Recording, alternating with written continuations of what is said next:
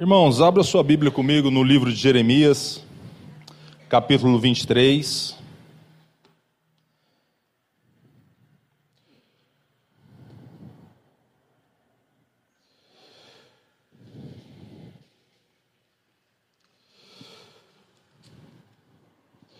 Versículo 5, versículo 6.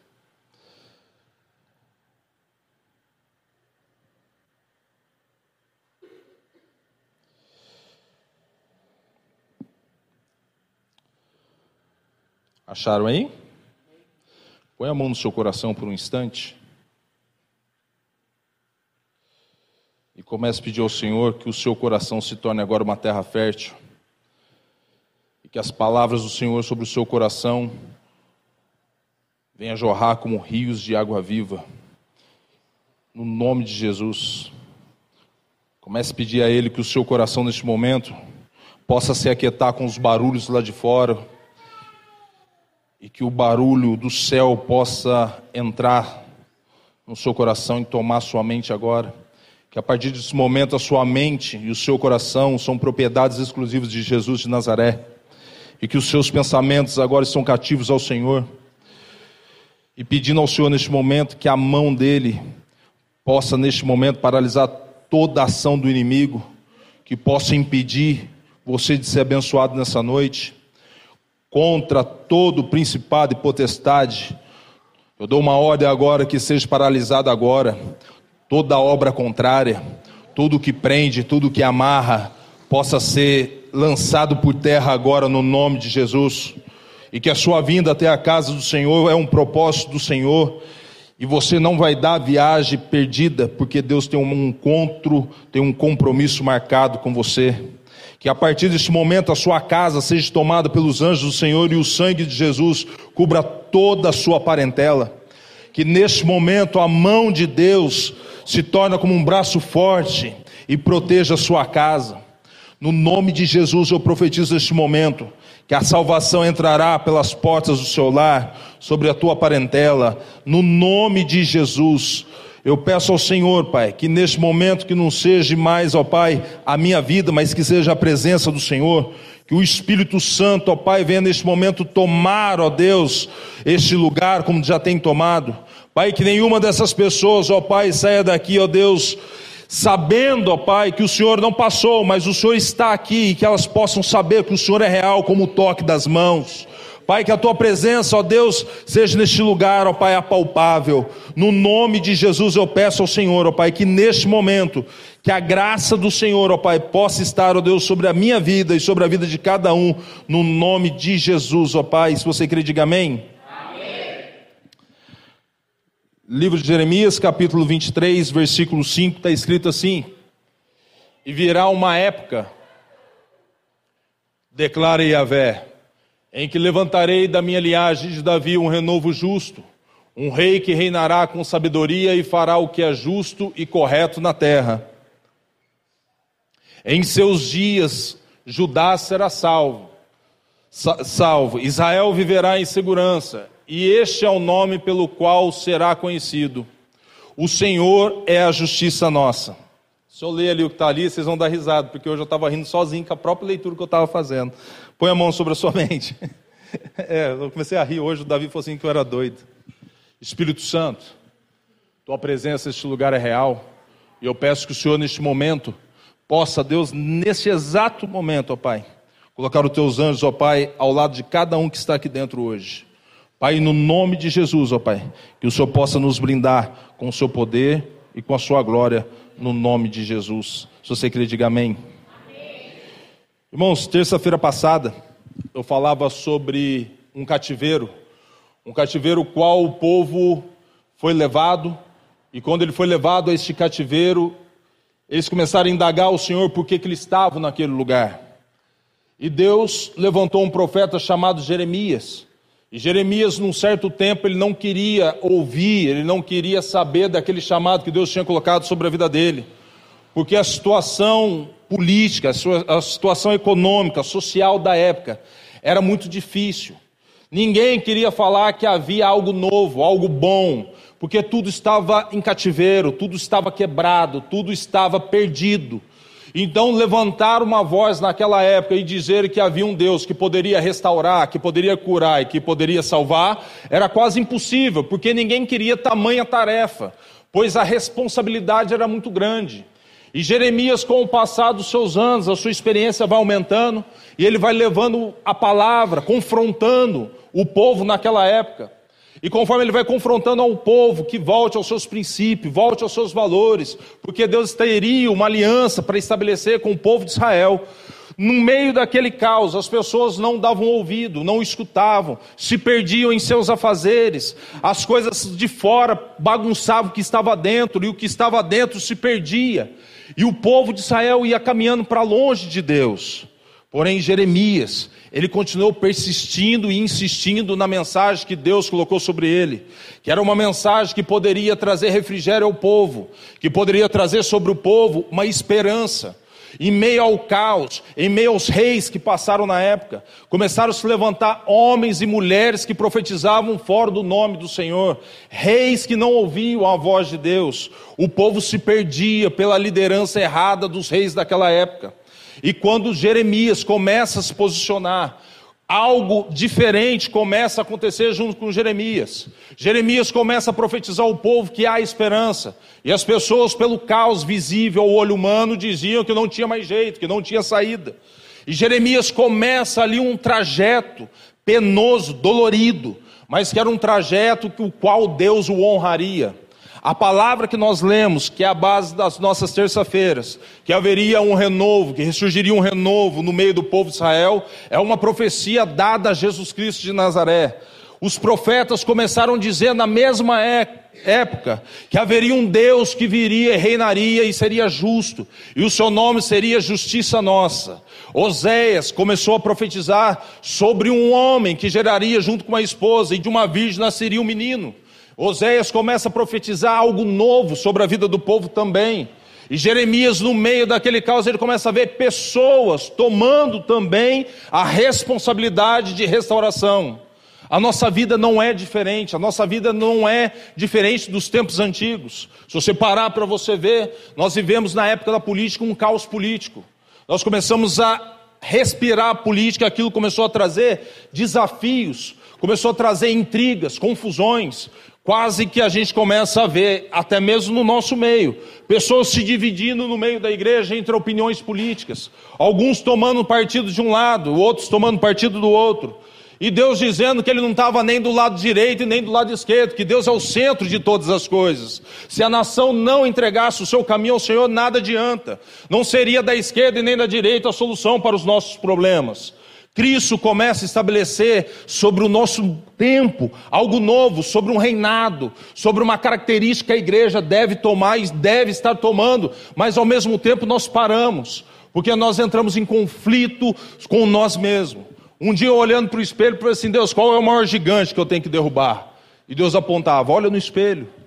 Se você não acreditar naquilo que você prega, naquilo que você vive, na conduta que você tem, nada muda, nada acontece. Eu começo a imaginar Jeremias profetizando no meio do caos. E eu, eu tento imaginar, porque eu acho que todas as suas palavras, em certo momento, ele começa a se entristecer, porque ele não começa a ver resultado. Não há nada nítido de transformação e mudança. Se você ler o livro de Lamentações, você vai ver ele dizendo assim: Senhor, traz a esperança, traz a memória aquilo que me dá esperança. Porque no meio da confusão, no meio do caos, no meio dos nossos problemas e dificuldades, é comum esquecermos que há uma promessa de Deus na nossa vida. É comum nós esquecermos que Deus ele não mudou, que as suas mãos não estão encolhidas e que seus ouvidos não estão tampados. Mas devido aos afazeres do dia a dia, a nossa luta diária, os nossos afazeres, aquilo que nós temos que resolver ainda neste mundo, ainda toma partido, ainda toma parte do que Deus estabeleceu sobre nós. Deus ele não mudou e a mão dele não mudou a direção sobre a minha vida e a sua vida. Deus ele continua estendendo a mão e dizendo para você o que eu prometi, eu vou cumprir na sua vida. Não sou filho do homem para que minta e muito menos filho do homem para que se arrependa. Prometendo eu não cumpriria. Deus, ele é, ele afirma, ele garante, ele decreta. Deus, ele tem sobre a minha vida e a sua vida um propósito especial. Só que se você e eu não pararmos por um instante e levarmos nosso pensamento a Deus e perguntar a ele: Deus, qual é o propósito do Senhor na minha vida? Deus, o que o Senhor quer na minha vida? Deus, por que o Senhor me chamou? Por que o Senhor fala comigo? Por que o Senhor me permite ouvir palavras de redenção, de salvação, de cura? Eu quero saber o que o Senhor tem para a minha vida. Jeremias, naquela época, não estava diferente, irmãos. Eu lendo esse texto, eu comecei a falar com ele, falei assim: Deus, traz sobre mim o sentimento que esse cara estava profetizando. Qual era o sentimento da alma dele quando o Senhor mandou ele profetizar para uma nação? E Deus começou a trazer sobre o meu coração e o sentimento. Deus, ele precisa de pessoas loucas, irmãos. Deus não quer pessoas normais. Vou repetir de novo. Deus, ele quer pessoas loucas. Pastor, como assim pessoas loucas? Se Deus quiser louco, vai lá no Francisco Júlia. Não. Deus quer pessoas que não aceitam o modo que estão vivendo, o modo que as coisas estão caminhando, pessoas que sejam remanescentes verdadeiros do propósito de Deus na terra. Eu falei assim, Deus, o que, que o Senhor tem comigo? O Senhor está me chamando de louco? Já não basta meu filho me chamar de doido toda hora? E Deus começou a dizer para mim, filho, não basta que o céu seja estabelecido sobre o povo, o povo precisa também entender que o céu é estabelecido sobre eles. Eles têm autoridade para estabelecer o céu sobre alguém. Não basta o céu descer sobre nós, nós temos que levar o céu até as pessoas. Se a pessoa chega diante de você com um problema, dizendo: Não tem mais solução, eu não consigo fazer, você tem um Deus que resolve. Mas aí eu vou te indagar. Talvez você possa dizer assim: Quem sou eu para dizer isso? Irmão, estou falando de um profeta que com quase 40 anos ainda chorava dizendo que era um menino. Que olhou para Deus e disse: Senhor, ainda sou um menino. E Deus dizia para ele assim: Não, Jeremias, você não é um menino. Você é um homem formado. Você tem capacidade. Você tem autoridade sobre a sua vida para mudar cativeiros. E Deus, quando começa a estabelecer uma profecia sobre o capítulo 23, versículo 5, quando você vai lá no Evangelho de Mateus, capítulo 1, se não estou enganado, versículo 12, sobre o nascimento de Jesus, ali nasce a redenção do povo da terra. Ali começa a ser renovada a esperança daqueles que criam que a profecia não havia se cumprido. Porque se Deus começa a manifestar logo no Evangelho de Mateus, é para provar que a genealogia de Jesus vinha de Davi. Todo judeu daquela época tinha que entender que a sua raiz judaica partia de Davi. E da raiz de Davi brotaria o renovo, que está lá escrito no livro de Isaías, capítulo 11. E brotará do renovo de Jessé. Assim o povo começou a entender a profecia. Só que a profecia não estava lançada ao tempo, estava nas mãos de cada um, porque cada um na sua casa tinha um pergaminho, tinha as histórias do povo de Israel. O que o povo tinha naquela época é o que nós temos hoje. Temos a Bíblia. Hoje nós estamos aí um pouquinho mais à frente com a tecnologia, temos a Bíblia no celular. Alguns anos atrás eu disse para uma pessoa que eu já tinha havia lido a Bíblia umas 14 vezes. E a pessoa disse assim para mim assim: "E o que que você aprendeu?" Eu falei assim: "Cara, eu não aprendi nada". Porque toda vez que eu li o mesmo capítulo, era uma história diferente, uma ministração diferente, porque as coisas do Senhor, elas não são protocoladas, elas se renovam a cada dia. E um dia a pessoa falou assim para mim assim, irmão, por que você não traz a sua Bíblia para a igreja? Esse jovem que não deu tempo de eu passar na minha casa e eu vim direto do trabalho. Não, irmão, você tem que trazer a Bíblia. Aí eu até eu brinquei na época e disse assim para ele: irmão, Bíblia não é Rexona, para ficar andando debaixo do braço. Eu peguei a Bíblia e engoli a Bíblia. Porque o tempo que eu tinha para ler, eu fui comendo da palavra porque eu sabia que haveria dias que eu não ia ter tempo nem de chegar perto dela. Mas o poder da palavra que está dentro de mim gerava naquele momento, pelo Espírito Santo, a palavra certa que eu tinha de dizer aos corações.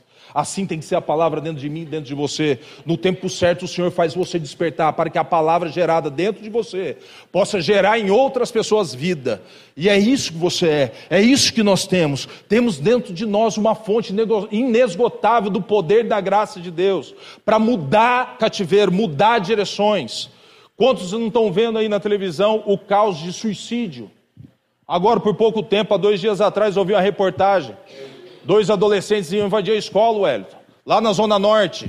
Já estava tudo pronto para eles entrar lá na escola do Altos da Vila Paiva. Hoje eu tive de frente com a escola. E a mãe do aluno, que é a minha cliente, diz assim: Eu disse para o meu filho, acho, que ele não fosse à escola porque está perigoso. E ele disse para mim assim: acho, Mãe, temos que ter fé. Porque se eu não crer que Deus vai entrar comigo na escola, Mãe, eu não preciso acreditar então nele. E no mesmo dia que eu soube, e eu comecei a ler a reportagem, comecei a orar pelos meus filhos. Se Deus usa Samira, usa o Davi na escola. Deus, que através dos meus filhos haja um renovo entre os professores, que a alegria dos meus filhos possa mudar a história dos professores, que aquele professor que entra triste, entra ali cheio de problema e vai colocar as mãos do meu filho, que quando ele chegar perto do meu filho, que ele possa ser tocado pela presença de Deus, porque o reino está sendo estabelecido dentro da minha casa sobre os meus filhos, e os meus filhos têm por responsabilidade estender o reino aonde eles estiverem. Não vai dar, irmãos, para mim ficar indo lá na escola orar pelos professores. Se eu tiver oportunidade, é lógico que eu vou. Mas eu tenho que orar pelos meus filhos. Você tem que orar pela sua casa, pelos seus filhos, que eles são extensão do reino de Deus. E aquela mulher olhando para mim, eu comecei a lembrar dos Estados Unidos. O caos que eram os ataques terroristas em escolas. Por que começaram a atacar as escolas? É simples. Um pregador americano disse que porque arrancaram o cristianismo de dentro da igreja de dentro da escola, que eram, não tinha mais o ensino da palavra, constituído através de um pregador chamado Billy Graham na época. Ele conseguiu envolver toda a nação. Presidente não falava nada sem antes falar com o homem de Deus. Nos nossos dias, é mais fácil os homens, empresários, negociantes, comerciantes, consultar a deuses falsos, irem buscar em outros lugares a resposta para que os seus problemas sejam resolvidos. Não procuro mais a nós.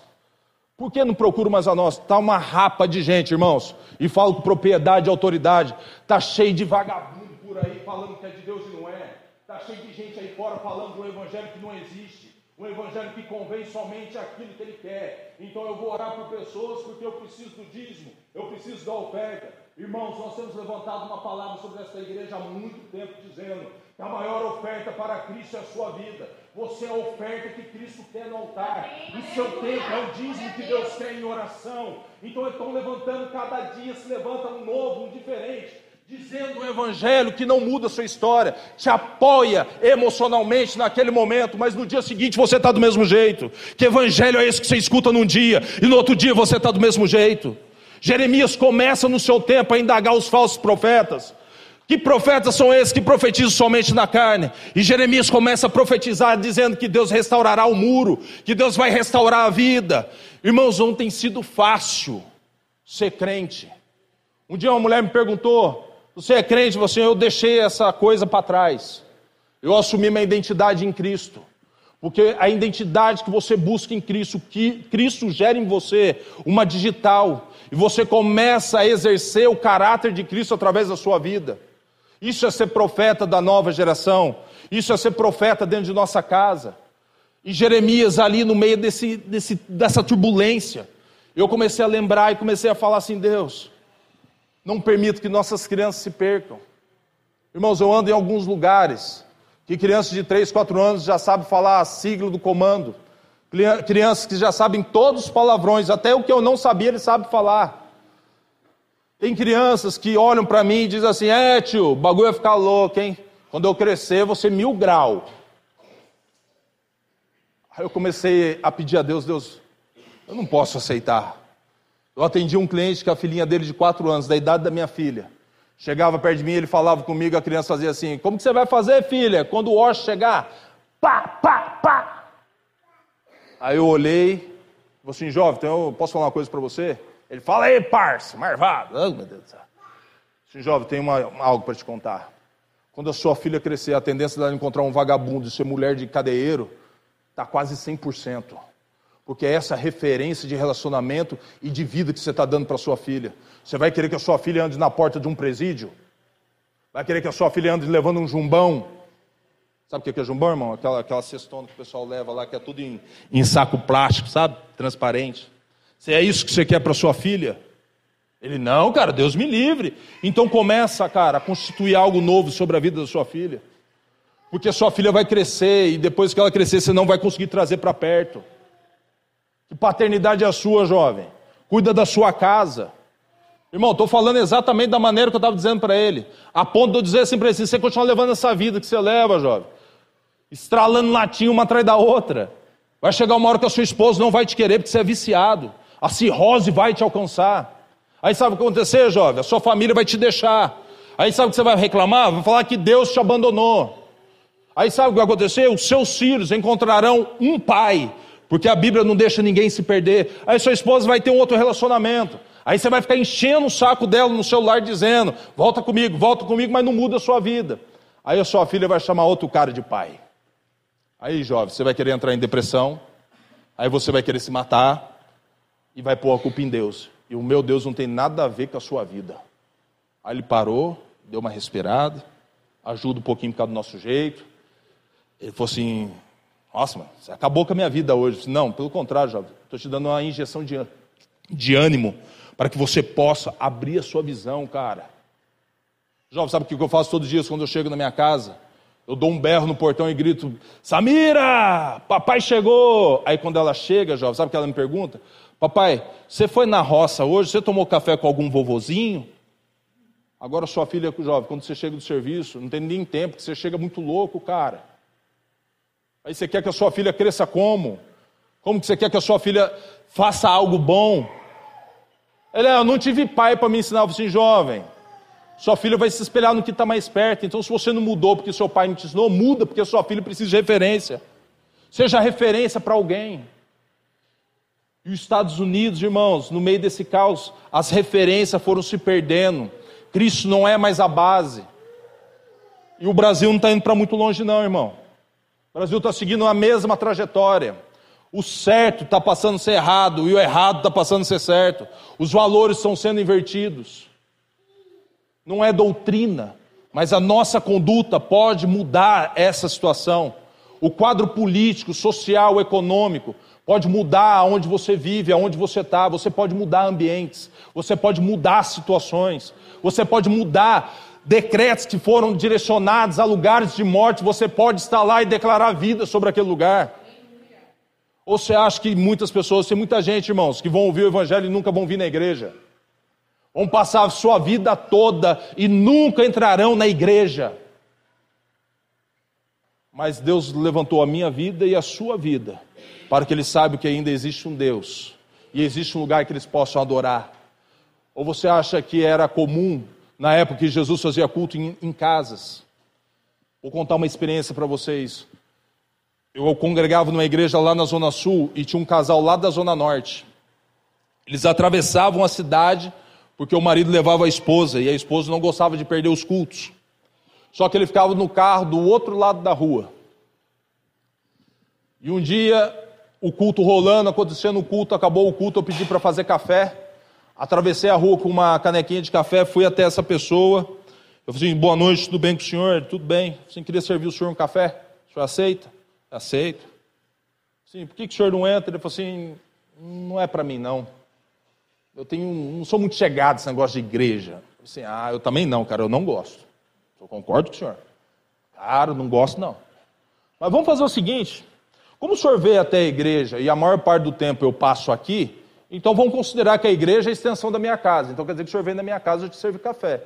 E por educação de um bom mineiro, agora o senhor tem que convidar eu para ir na sua. E o senhor tem que me servir um café, eu te dei café, ué. Uma via de mão dupla. Ele falou assim: tá bom. Você vai na minha casa? Vou. Então, beleza.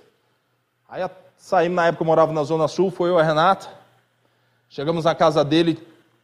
Irmão, mas ele colocou uma mesa mas tão bonita que geralmente diz que pastor, quando vai visitar os eu gosta de comer, né? Eu era fã de cafezinho preto bolinho de fubá, sempre fui. E ele colocou aquela montoeira de coisas que não dava nem para impor a Bíblia. Aí eu falei assim, nossa, mas o senhor caprichou. Ele falou assim, não. Para me mostrar que eu sou mais abençoador que você, a minha mesa tem que ter mais coisas do que a sua. Lá você me deu café, agora eu ponho tudo isso daqui para o senhor comer. Aí eu sentei, comecei a comer, orei. Aí ele falou assim: Você vai me convidar para ir na igreja? Eu falei assim: Eu não. Quem tem que ir na igreja é o senhor. O senhor não viu onde é? O senhor não sabe o endereço? Ele, ah, cara, mas para mim não dá certo, você gosta de igreja, eu não, não, sei, cara, eu não gosto, mas eu conheci tanta gente. Disse, não, o senhor também conheceu tanta gente ruim, eu também conheci tanta gente ruim, mas que infelizmente, cara, a igreja é igual curva de rio. Aí ele falou assim: como assim? Irmão, só vai quem precisa. E depois que entra, ela é transformada. E da maneira que entra, não é a mesma maneira que sai, porque o evangelho é transformador. Então eu convido o senhor aí comigo lá, vai lá um dia, ué. Talvez essa opinião do senhor possa mudar.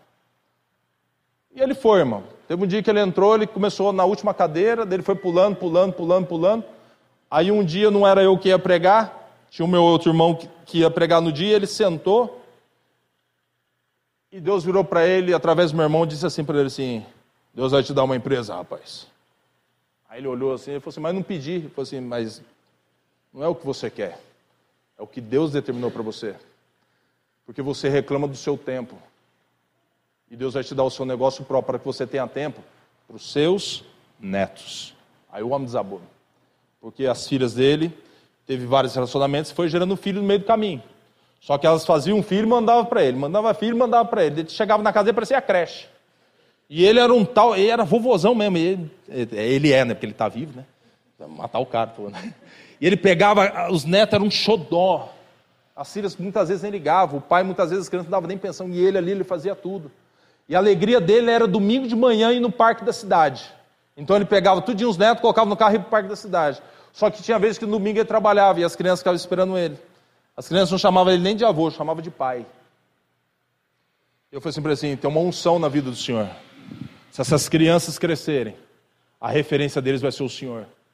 Mesmo que o Senhor ache que na sua vida você não foi um bom pai para suas filhas, por isso que elas tomaram caminhos como tomaram, seja para os seus netos, porque a Bíblia diz que os netos são herança dos avós. Então gere nos seus netos a diferença, ainda dá tempo. Seja um profeta dentro da sua casa. E Deus ali concedeu para ele uma empresa, e ele começou a trabalhar ali por conta. A esposa dele, na época, passou num concurso público. E ela dizia assim que o tempo dela hoje era um tempo de qualidade com os filhos. Pastor, por que, que o senhor está dizendo isso? Porque há pessoas que vão chegar perto de mim e de você que vão ter birra, que não vão querer saber da igreja, porque foram feridas, foram machucadas. Pessoas fizeram tudo o que fizeram e se tornaram má referência. Levante sua mão assim, diga assim: Eu sou um remanescente. E através da minha vida, eu vou renovar a fé de muitas pessoas. Amém? Você crê nisso? Porque tem lugares que não vai ter como pastor chegar, irmão. Deus vai te usar. Tem lugares que não vai ter como a gente cantar, mas Deus vai te levantar para cantar em algum lugar. Um cântico de alegria. Uma vez uma pessoa indo trabalhar, ela me contou que todas as vezes que ela passava havia moradores de rua e ela passava cantando. E os moradores de rua começaram a se alegrar quando ela passava. Imagine se essa pessoa achasse que ela só poderia cantar na igreja. Guarde o que eu vou te dizer. Aonde você está, onde Deus quer te usar. Aonde você está é o altar que Deus levantou para te pôr para pregar. Aí você diz assim, mas eu não tenho nenhuma qualidade. Tem sim. Mesmo que o seu mundo esteja desabando, há um Deus dentro de você que pode alicerçar a vida de alguém. Sabe qual é o maior propósito da vida do ser humano? Que através da sua vida, a vida seja restaurada. Uma vez eu pregando num culto, eu disse: só temos uma geração para viver e uma geração para mudar. Então, se nessa vida eu vier nessa vida e tiver só uma pessoa que eu pudesse mudar a história dela, a minha missão nessa terra será cumprida. Então, se você encontrar uma pessoa, talvez vai ser só essa única pessoa, que você vai ser usado tão poderosamente para falar de um Jesus que muda história, e essa pessoa vai ganhar muitas e muitas vidas.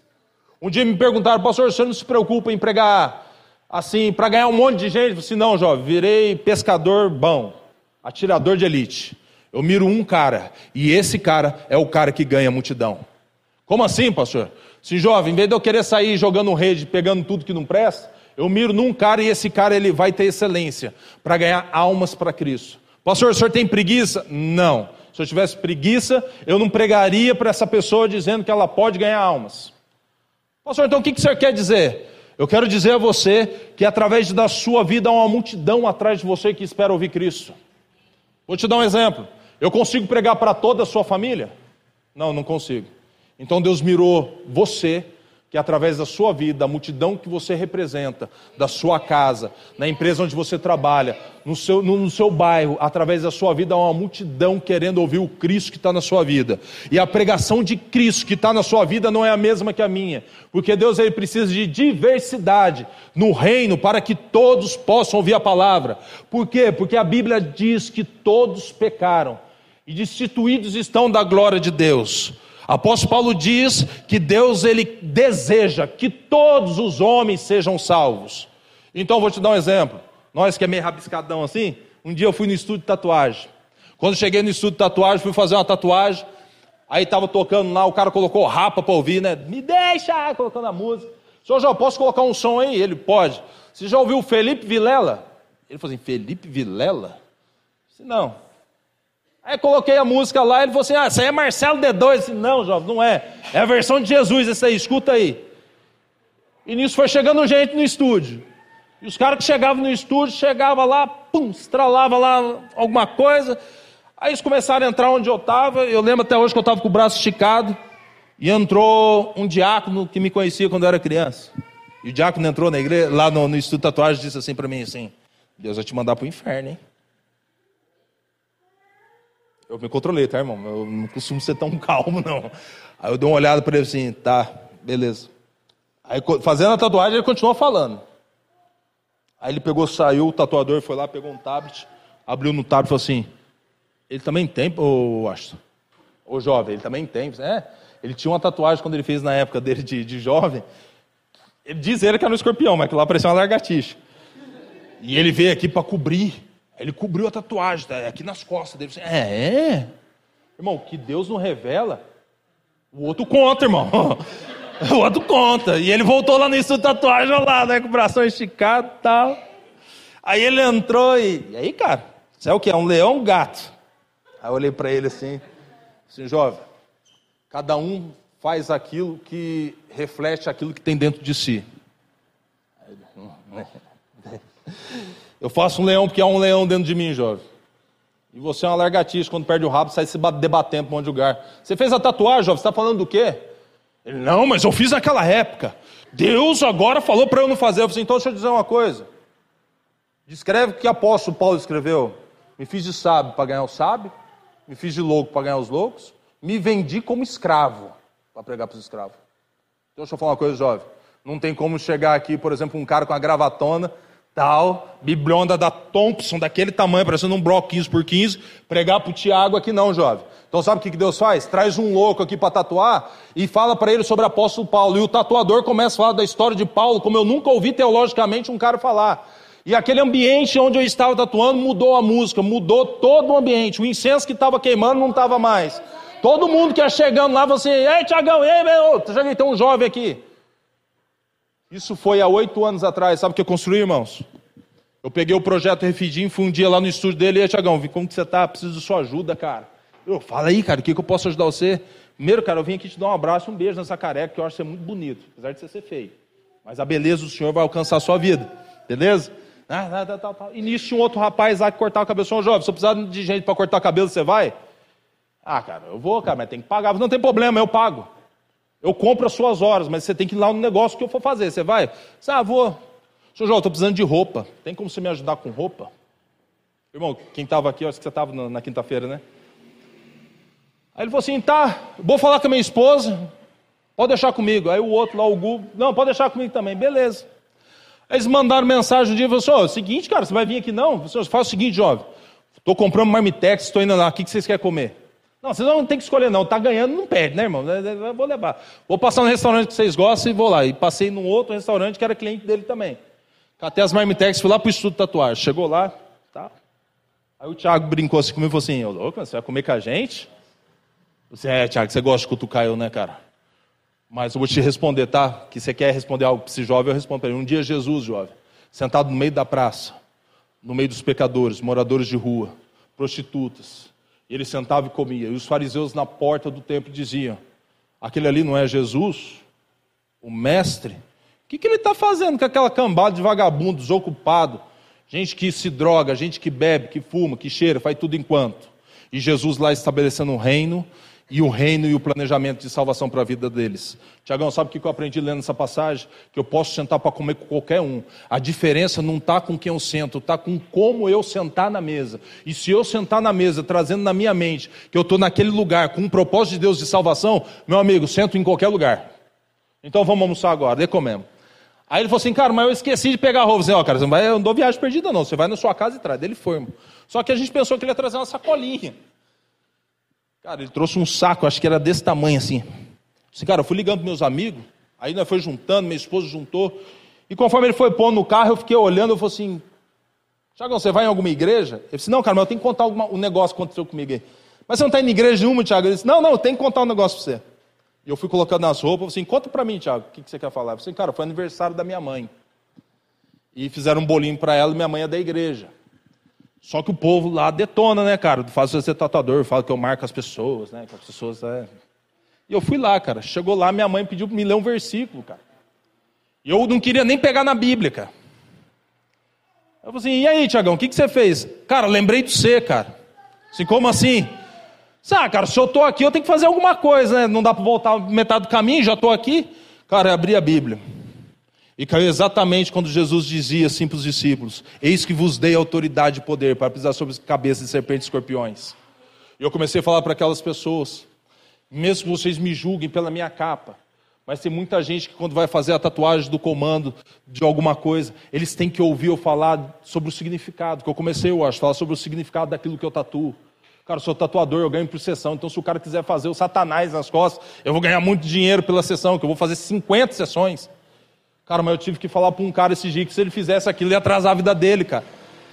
Aí a minha mulher virou para mim e falou assim: Por que, que você falou? Eu falei assim: Não, cara, eu não posso, eu tenho responsabilidade, se eu conheço a verdade, eu não posso uma pessoa cair, deixar ela cair no abismo.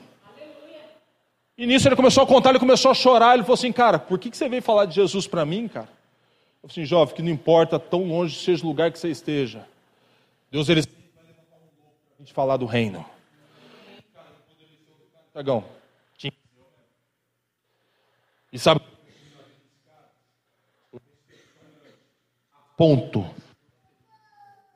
Obrigado. Eu consegui, através dessa atitude, fazer como Jeremias fez, estabelecer um reino de renovo sobre a vida daquele cara. Aquele cara, quando eu chego hoje no estúdio tatuagem, se a música está tocando uma música, eu falo assim, João, essa música está tranquilo? Então, João, põe só o instrumental aí, não vai rindo. Rindo nada, irmão. É só para fazer, falar de Jesus. Ele começa a fazer rir, ele começa a falar versículo da Bíblia, que ele é bom de Bíblia. E um dia me perguntaram, cara, se alguém passar ver você aqui dentro falar um monte da sua vida. Se o cara não tem problema. Esse dia o meu pastor passou, eu estava na aula. Biqueira. Meu carro atravessado no meio aqui assim, e eu conversando com os meninos. Aí você vai pensar, pastor, o que você estava fazendo lá? É que aonde eles ficam é um cliente meu que mora na casa. Só que quando dá tumulto, eles correm tudo para casa desse cliente. Só que ao mesmo tempo que eles correm para casa desse cara, ali fica tranquilo. Então, às vezes eu paro para tomar água, tudo, e tudo tem um propósito. E nesse dia eu parei, aí eu falando lá, parei o carro, aí o apóstolo passou de saveiro. Aí o que estava sentado fez assim: Vixe, mano, isso aí não é aquele pastor que mora ali, mano? Aí eu olhei e falei: assim, é, Bruno, por quê? Qual que é o problema? Disse, Nada, mano. O pastor ali, ele é meio pá, né? Sim, não, não, jovem, eu sou da igreja dele, eu sou pastor na igreja dele. Então, se você falar que ele é louco, você está chamando eu também, porque eu ando com ele, verei com quem tu anda, direi quem tu és. Mas vamos falar de um Jesus muito louco. E comecei a falar de Jesus ali, ali, ali. ali. Era nove e meia da noite. Quando eu terminei de falar, saiu um rapaz de dentro da casa e falou assim, cara, eu era obreiro, cara. E os caras falavam tanta coisa, eu me entristeci tanto com a igreja, estou vendo você falar de Jesus, Jesus, Jesus. Aonde é a sua igreja? Falei, minha igreja é aqui, cara. Ele disse, aqui aonde? Aqui, na sua frente. Jovem, aqui é o altar e eu sou um pastor. Você quer reconciliar com Jesus, jovem? Nossa, você é louco, eu estou a milhão aí. Você, não importa como você está. Eu sei de um Deus que pode mudar o seu cativeiro. E aquele rapaz ficou olhando, e o outro que estava do lado dele virou para mim e falou assim: Cara, você é louco, hein? Você é meio 13, hein? Você... Jovem, se eu não vim, quem vai vir? Até a pessoa entender que o reino de Deus é além das paredes que nós estamos, é além do lugar que nós pensamos que é só nós que podemos estar nele. Ou como algumas vezes eu atendi algumas pessoas que batiam na porta da minha casa dizendo que haveria só 144 mil salvos. Eu falei assim, então eu não vou. Que reino é esse? Que exclui pessoas. O que Jeremias pregou é exatamente o que eu estou pregando nessa noite. Há um espaço de Deus para te usar. Cara, mas como Deus vai me usar? Vai usar você do jeito que você é. Mas eu falo, vou dar um exemplo. Eu, quando cheguei na igreja, falava muita gíria. Aí eu fui estudar, o, o homem lá me deu um dicionário. Assim, leu o dicionário. Eu tive que ler o dicionário Aurélio todinho. Aí ele falou assim: lê de novo. Eu disse: ah, duas vezes é sacanagem, né? Aí ele falou assim: você tem que mudar o seu linguajar. Só que Deus não vai arrancar o linguajar de dentro de você.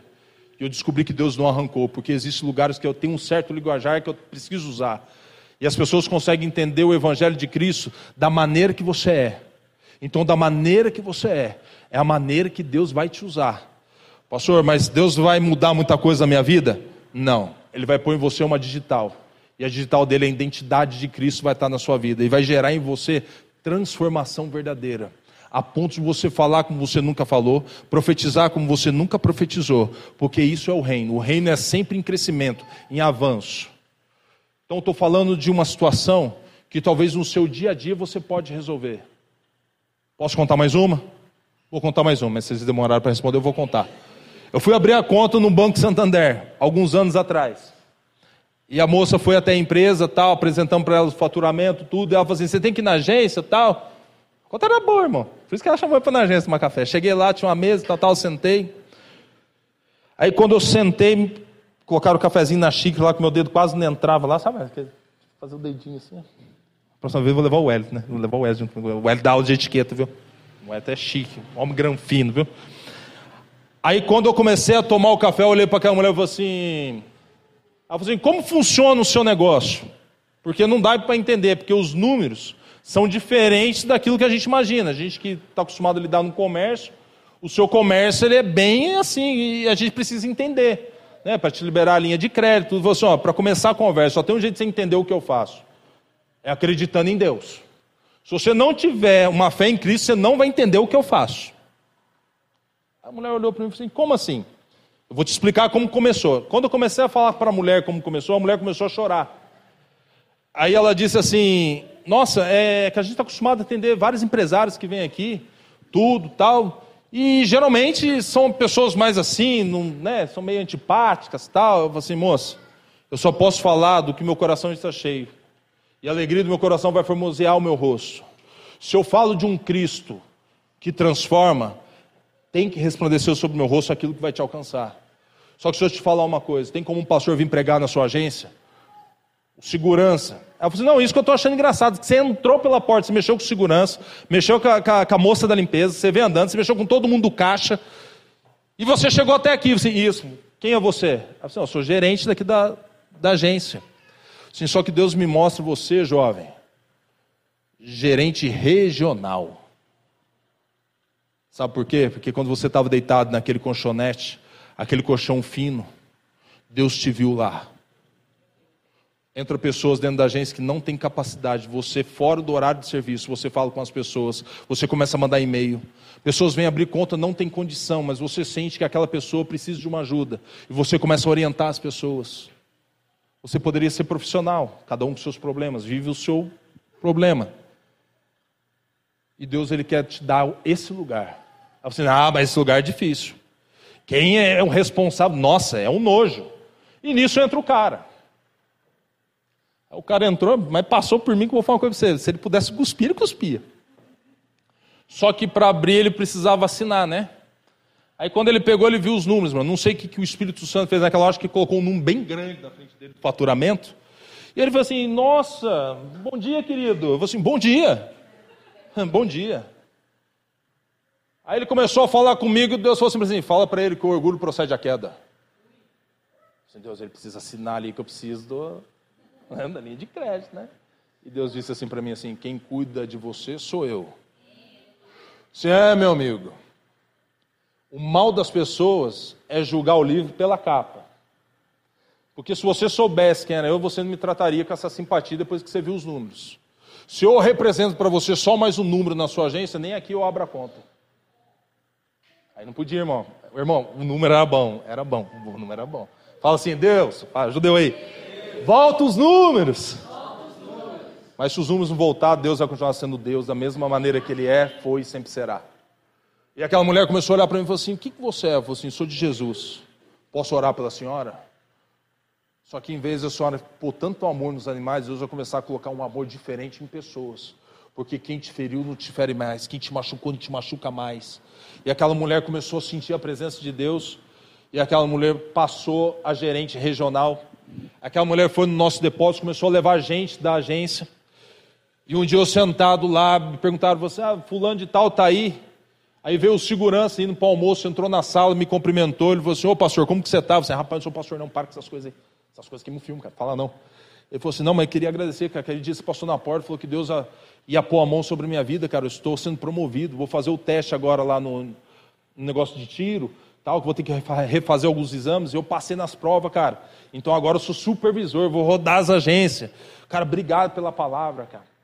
E aquilo ali foi gerando em mim algo que Cristo tinha gerado numa mesma pessoa anos atrás.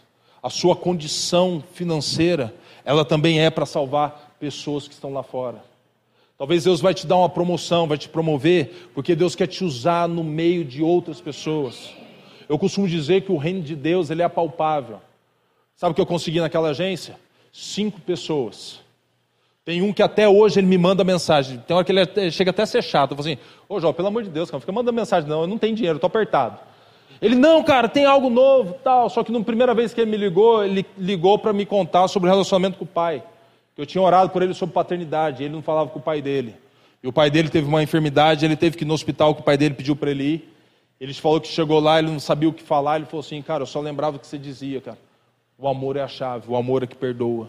E eu comecei a perdoar o meu pai, cara, que coisas que nem fui eu que fiz, cara. Mas eu comecei a perdoar meu pai, e meu pai saiu daquele estado, cara. Hoje meu pai faz caminhada comigo. Até a academia dos idosos levando meu pai. Meu pai agora quer fazer natação. Eu falei, assim, então investe no coroa, cara. Investe nele. Aproveita a oportunidade que você está tendo. Tudo isso que eu estou te dizendo é exatamente o que Jeremias fez. Ele mudou a situação das pessoas onde ele estava. Ele teve a visão que naquele momento estava tudo ruim, mas a visão que Deus deu para ele, que o futuro estaria sendo melhor. Eu não quero que você pare pelas dificuldades que você vê no dia de hoje. Eu quero que você olhe para um amanhã tendo a esperança que Cristo não te abandonou, que Cristo continue estabelecendo sobre a sua vida, que é um Deus que restaura, é um Deus que faz, é um Deus que cura, salva e liberta. Ele não mudou. Ele continua sendo Deus que ainda faz. E é sobre essa palavra que eu declaro sobre a sua vida. Pastor, o que você está querendo ser hoje? Cara, eu estou querendo ser um pouquinho de Jeremias na sua vida. Primeiro Deus te tira do cativeiro, para depois estabelecer o reino e o governo sobre a sua vida. Que através daquilo que você sofreu, daquilo que você passou, possa ser na sua vida uma aula que você vai dar essa aula para alguém. A sua vida pode mudar a vida de alguém. A causa impossível, eu continuo sempre dizendo, a maior causa impossível para Deus ainda somos nós, porque nós ainda precisamos acreditar que ainda Deus faz. E Ele vai fazer. Fique de pé. Quero ser cansativo para vocês. Eu ia terminar dez e meia. Queria que o Ministério do Louvor viesse até aqui, me ajudar um pouquinho. Abra suas mãos no sinal de receber. Eu vou liberar uma palavra sobre a sua vida.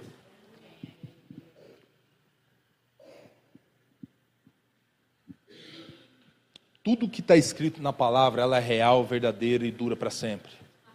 Ela nunca volta vazia, ela encontra sempre o propósito da palavra e o propósito da palavra é o seu coração.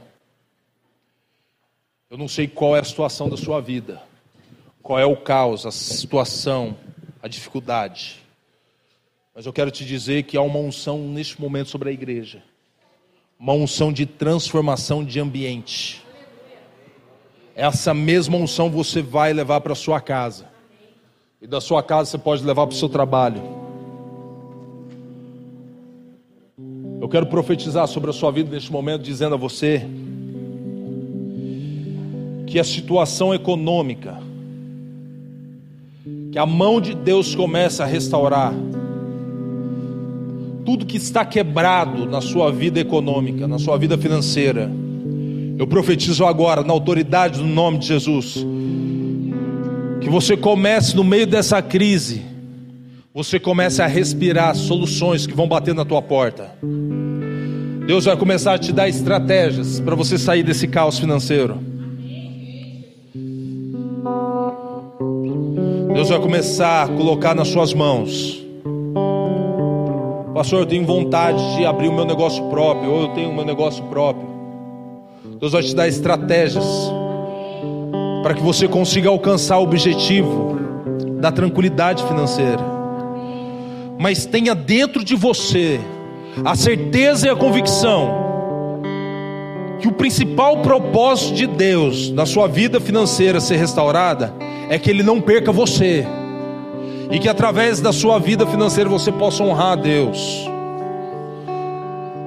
A bênção de Deus ela não pode ser comprada, mas ela pode ser ofertada para que vidas de pessoas sejam transformadas também.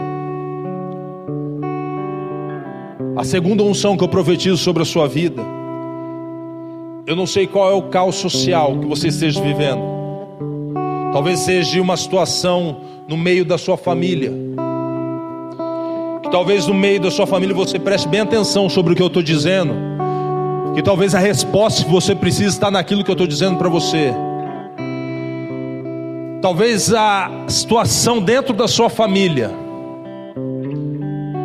Eu profetizo que há uma força de resgate da mão de Deus sobre a sua casa.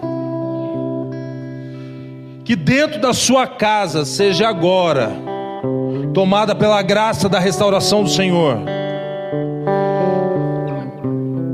E que de forma estrondosa, como um terremoto de Deus, possa abalar as estruturas familiares neste momento. Que no nome de Jesus de Nazaré, que o Senhor agora comece a usar a sua vida e que através da sua vida, não um evangelho religioso, um evangelho que traz prisões, mas um evangelho de Cristo que liberta, que está além, acima de uma religião, mas está acima de uma conduta. E que a conduta de Cristo, através da sua vida, a identidade gerada em você, comece a mudar agora a parte social, familiar.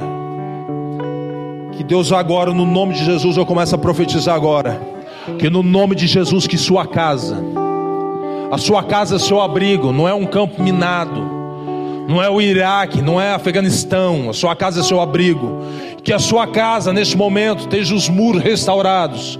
Que a sua casa neste momento esteja as portas restauradas no nome de Jesus.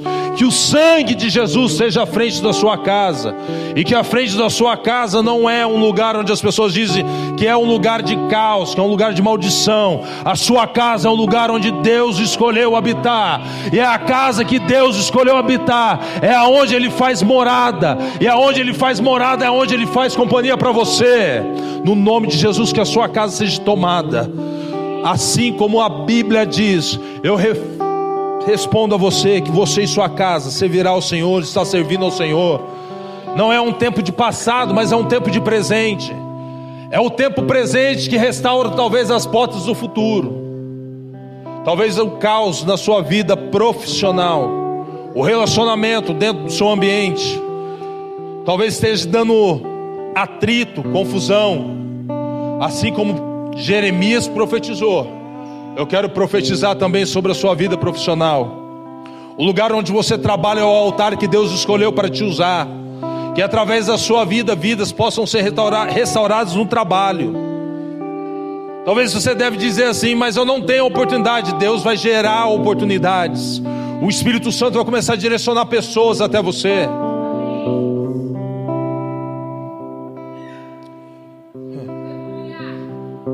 Talvez você queira vender um óculos para uma pessoa. E talvez essa pessoa não esteja enxergando a maneira que Deus quer se manifestar para ela. Mas Deus vai te usar para que abra-se a visão dessa pessoa.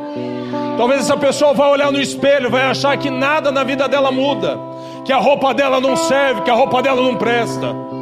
Talvez a pessoa ela tenha sobre ela uma síndrome de feiura, que nada está bonito, mas Deus vai te usar, jovem.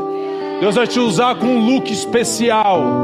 Você vai começar a ser usada para colocar unção sobre as roupas das pessoas. Pessoas vão te procurar para comprar uma roupa e vão sair de lá restaurados pelo poder do Espírito Santo. Pessoas vão entrar diante da sua presença. Vão falar que não pode usar roupa porque se sentem feias. Essa roupa não cabe em mim.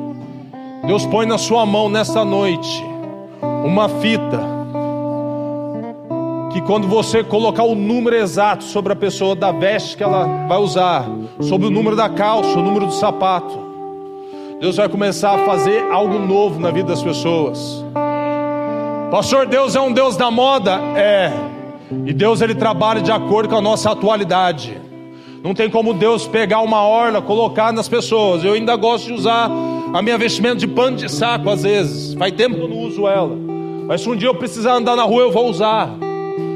Mas Deus escolheu pessoas com mentes transformadas pelo Espírito Santo que as pessoas precisam chegar bonitas diante da presença de Deus, não somente na aparência, mas também na sua alma.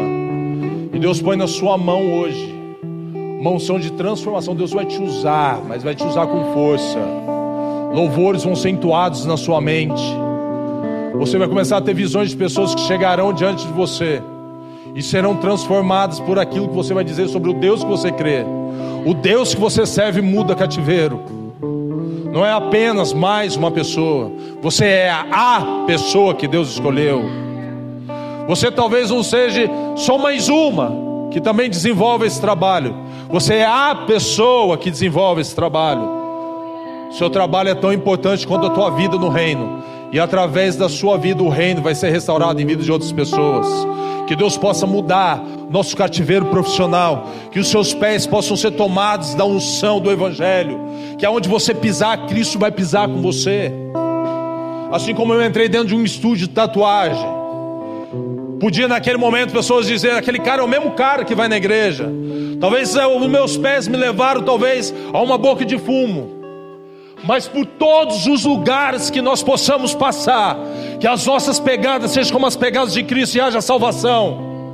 Eu não acredito no Evangelho que seja só para nós, eu acredito no Evangelho que pode mudar o mundo. Pastor, então o senhor vai sair pregando para o mundo inteiro? Não, o maior mundo que eu quero pregar nessa noite é você, porque a Bíblia diz que se um pecador se arrepender dos seus pecados, é como se Cristo recebesse a importância da sua salvação, porque ele diz que a sua alma vale mais que o mundo inteiro. Então você é o mundo que Deus quer transformar nessa noite. Você é o mundo que Deus quer colocar digital dele nessa noite. Você é o mundo que Deus quer levantar para pregar em meio ao caos que nós vivemos. Enquanto todo mundo diz que vai dar errado, Deus quer te levantar para dizer que ainda há solução, ainda há tempo. Deus quer te usar para as causas impossíveis da vida de alguém.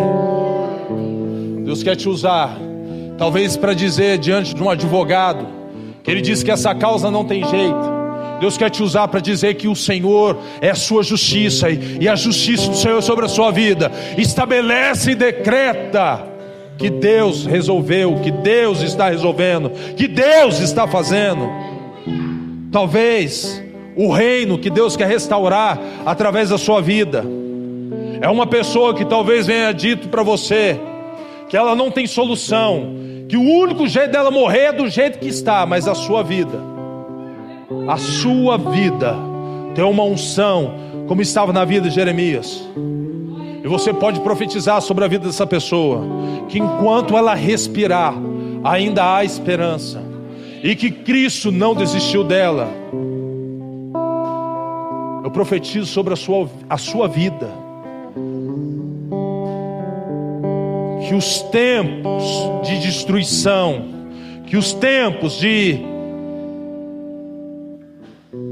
Olha o que Deus está falando para mim, irmão. Que o tempo que o diabo se andou na sua vida, o tempo que o diabo tenta roubar tudo aquilo que você tenta restaurar, o diabo tem tentado distorcer tudo que você faz. Se você diz que Deus salva, o diabo põe na mente das pessoas que Deus ele não faz mais nada, que Deus ele é só um Deus rancoroso no céu. Talvez o Deus que você tem ministrado a vida de alguém está dizendo que a sua vinda à igreja não adianta nada.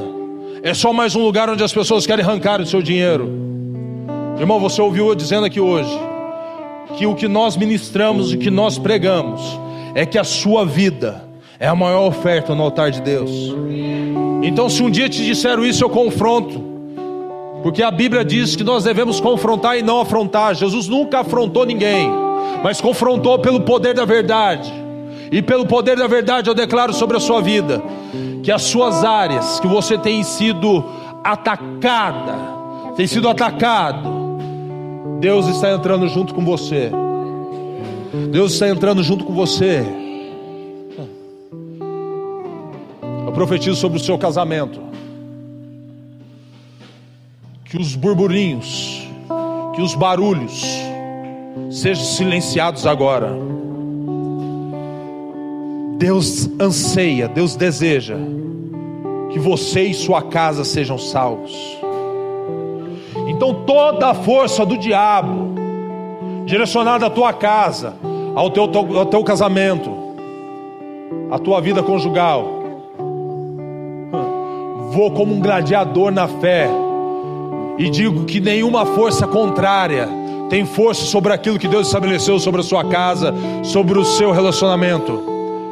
E que sobre o seu relacionamento a mão de Deus está sobre ele. E que a aliança de Deus com a sua casa, ela não se quebra, mas se renova todas as manhãs. Eu declaro sobre a sua vida que o poder do Espírito Santo vai começar a direcionar você para coisas novas eu ponho sobre a sua vida uma declaração que os seus dias serão diferentes. Os seus dias não serão mais iguais. Que os seus olhos fiquem atentos, seus ouvidos ficam agora despertados ao mundo espiritual. Você não vai ver como você via, você não vai ver como você ouvia, você não vai andar como você andava.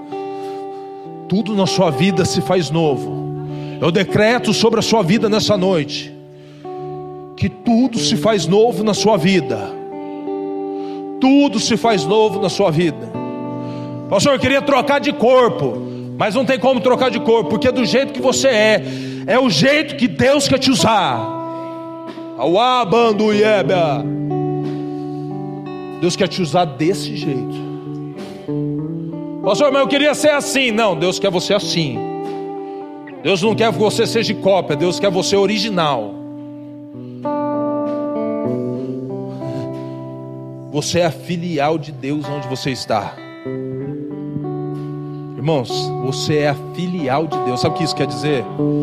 Quer dizer que através da sua vida, pessoas vão receber de você algo que só você tem em Deus. Você é uma fonte diferenciada de Deus. Você é o canal que Deus escolheu para abençoar de forma diferente. Você consegue entender isso? Amém?